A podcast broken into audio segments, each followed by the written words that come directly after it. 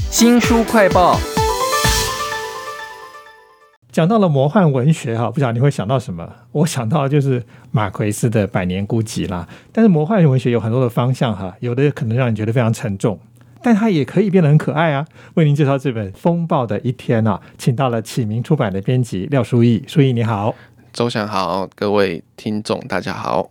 我在看这本《风暴的一天》的时候，其实发现它里面很多场景都写的超魔幻，但是又很有趣。例如说，有一个主角叫神厨，他很会做菜，但他小时候可不是这样，而且大家还不知道他有这个能力的时候，经过了一个试炼。大家提到说，这个波比丘群岛的每个人，他出生都会有被众神是赐予一项魔力嘛？可是这个魔力的什么时候会发现这个魔力就不一定。这个神厨沙维耶这个主角呢，他在小时候他的魔力一开始也都还没有被发现。那一直到某一天，因为他们家里很穷，然后他妈妈为了要工作没有时间煮饭，所以就只好叫沙维耶来帮忙煮菜。那结果沙维耶煮一煮，妈妈有一天突然发现说，为什么家里盐跟蜂蜜什么都早就用完了，但是结果吃的东西却都还是有味道。那大家就很惊讶，然后才赶快去找来了当地的巫女来检查跟确认这个到底是不是她的魔力。这个巫女弄了几个面团，然后她就一一的叫沙维耶把他心中所想的口味做出来。那沙维耶就发现，他只要边在揉这个面团的时候，他边在脑中想着那样的风味，他就可以把这个风味融入到面团里面。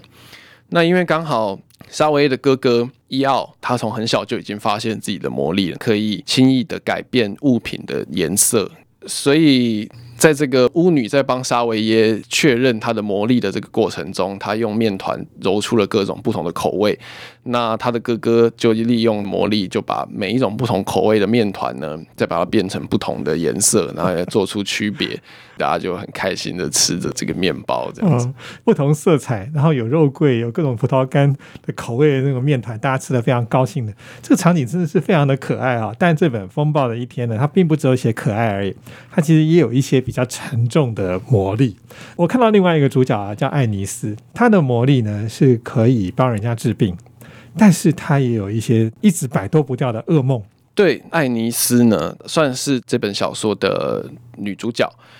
她的魔力呢，是她可以听到旁人的疾病，然后呢，她也可以散发出一种银色的泡泡，透过触摸这个泡泡来治疗这些疾病。她就写到说，像。高血压听起来会像是大鼓的声音，梅毒听起来是会一种喳喳作响的那个声音。如果说有听到一种很尖、很像老鼠的声音，那可能就是眼睛有斜视这样。但总之，爱尼斯他从小他就会听得到别人的疾病，那他可以帮人家治疗，但是他却没有办法治疗他自己的的一个情况，那就是他已经连续流产了四次。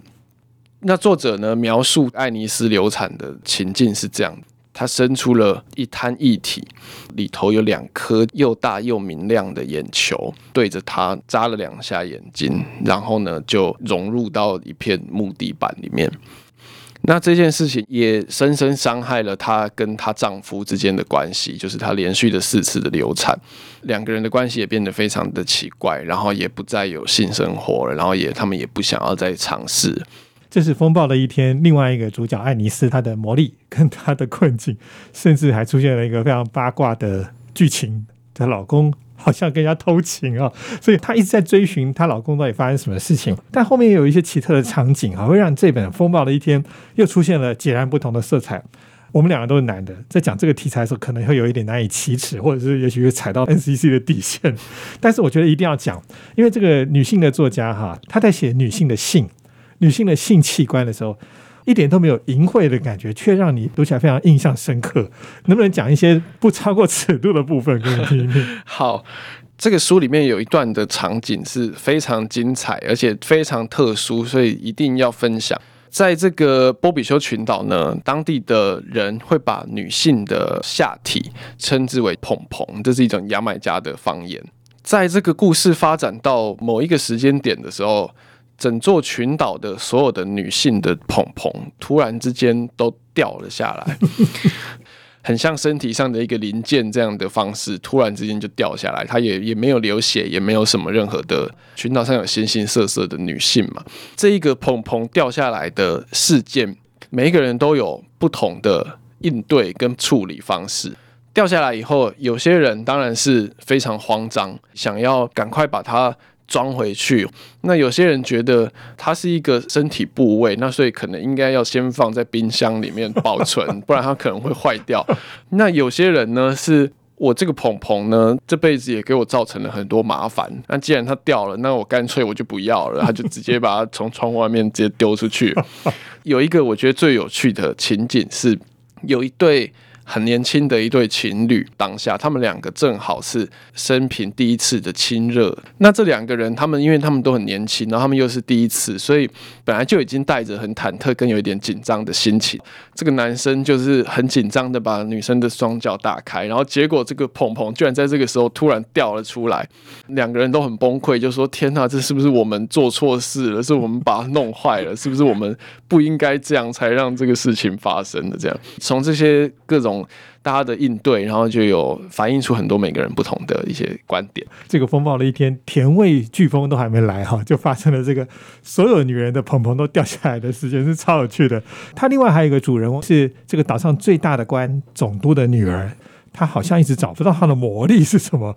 还有就是她小时候就被太多男人追逐了，以至于她对男人其实有一种很复杂的感觉。对这一个总督的女儿。桑塔尼这个角色呢，已经都快要结婚了嘛，但是他却一直都还没有发现自己的魔力是什么，一直困扰着他。一方面，他虽然很焦虑，但另一方面，他也很相信自己。他感觉得到，他内心很像有一双翅膀，迟早会打开，但是却一直都还没有出现。可能因为他的外貌是相当的有魅力，所以他从小就有被很多男生就是追求跟甚至是骚扰的经验。对于男性感情跟对于性，他都有恐惧跟担忧。在那个蓬蓬掉落的瞬间，然后第一次亲热，然后。结果让两个人都很错愕的，这个女生就是这一个桑坦尼，然后她本来对这些都已经有非常的阴影了，然后结果在她第一次终于要跟她的未婚夫终于要发生关系，就又遇到这个蓬蓬掉落的事件，这样，那所以桑坦尼一直在寻找着自己的力量的这一这个过程，那这也是这个小说的其中一条很重要的故事线。其实这本书有太多转弯，可爱又浪漫又意想不到的事情，都在这本《风暴的一天》当中啊，是来自一位女性的作家，她应该有一些很独特的她个人的经验。这一位作家呢，雷奥尼罗斯，他是英国跟牙买加的混血。这本《风暴的一天》是他的第三本小说。